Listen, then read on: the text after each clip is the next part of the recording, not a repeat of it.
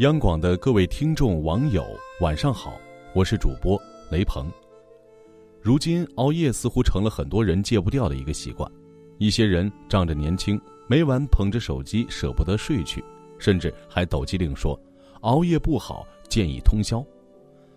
但你没有意识到，熬夜会对你的大脑和身体造成不可逆的损伤，一旦长期熬夜，这种伤害会在某一天爆发。今天想和各位分享的这篇文章来自作者载沣，我于今夜猝死，年仅二十二岁。今天看到一条朋友圈，难过了好久，是一位认识了许久的朋友，昨夜凌晨猝死，今早才被朋友发现。他的好朋友替他发了最后一条朋友圈，最后一句对不起。直接令我泪目。一开始还不敢相信，上个月还见他活蹦乱跳、精神抖擞的呢，怎么说没就没了？可看到他上一条朋友圈的那一刻，秒懂了。原来在猝死那晚，他曾连续熬夜了将近三个星期，心脏喊疼，这是有预兆的。那声猝不及防的对不起，忽然就有了答案。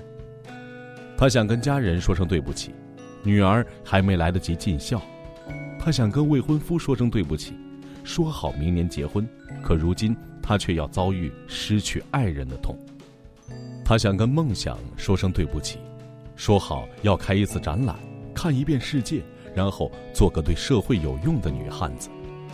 但最对不起的，可能是自己了吧？努力奔跑了这么久，却唯独忘了好好照顾自己。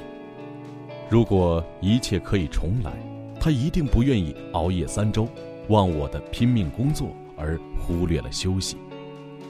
可生命仅有一次，你一旦错过，就是真正的永别了。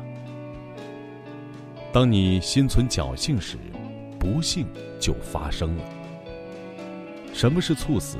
就是一个看起来健康的人，在意料不到的短时间内，因自然疾病而突然死亡。更值得一提的是，猝死大多的时候是没有任何预兆的，也很难抢救，短短几个小时就能要了你的命。据调查统计，在我国每天约有一千四百人猝死，是人类非常严重的疾病，所以这种悲剧绝不是个例。网友卡卡 Francisco 曾经有过险些猝死的经历，并与外界失联了整整九天。他说。那天一早，自己突然毫无预兆的后脑勺剧痛，同时直冒冷汗，被送往医院后，医院直接下达了病危通知书，告知他脑内多处出血。紧接着，他开始了九天地狱般的治疗，每六小时打一组药，每天二十多瓶，因为颅压高，几乎吃什么吐什么，每天都要止血、吸收水肿、冲脑。唯一万幸的是，这条命。算是捡回来了。也正因这番死里逃生，他严重意识到，再也不能习惯性熬夜了，再也不能心怀侥幸了。因为当你心存侥幸的时候，许多不幸就已经发生了。是啊，正因太多人在健康面前都过于乐观，安慰自己熬夜虽有风险，但一定不会发生在自己身上。可你要谨记，病来如山倒。巨人也会变弱鸡。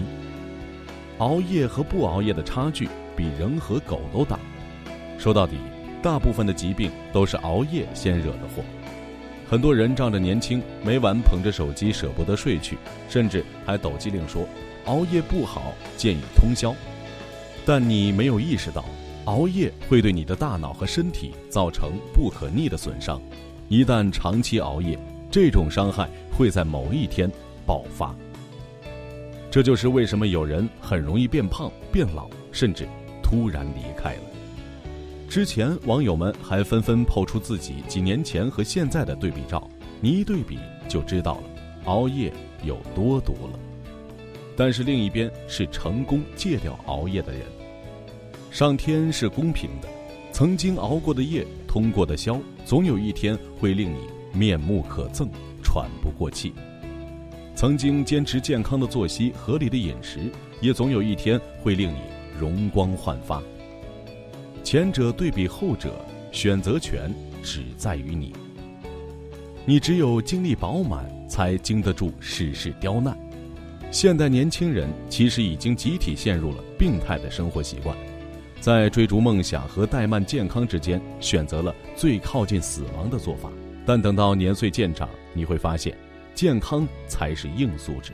世上所有的工作，拼到最后都是拼体力。坚持早睡早起，按时吃饭，学会调节压力，千万不要拿命换钱。督促自己每周运动两次，避免身体机能老化。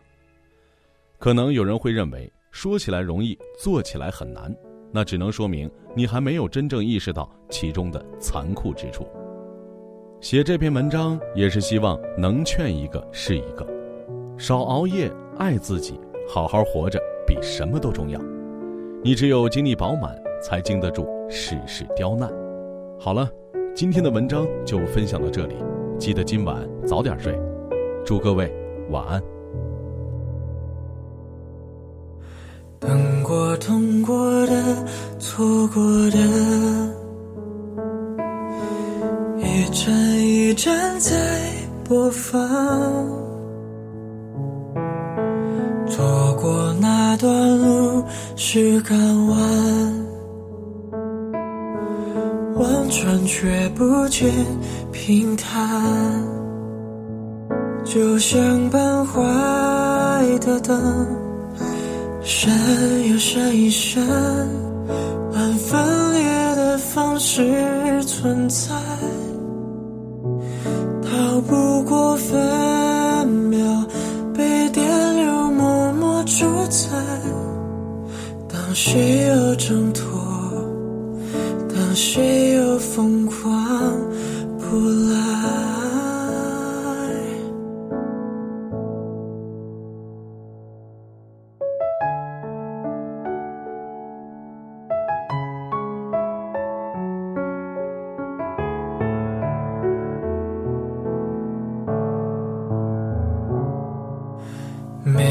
心牵着一双线。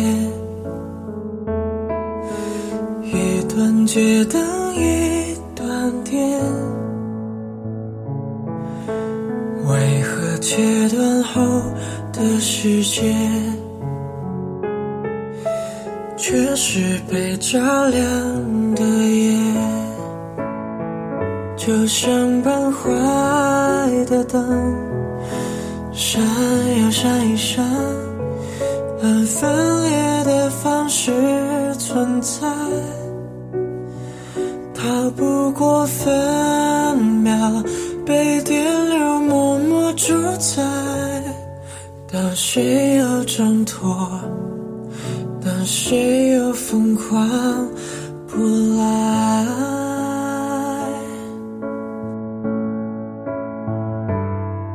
是谁在关上谁那盏灯？是谁又点开谁这盏灯？是谁在悼念谁的假装会舍得？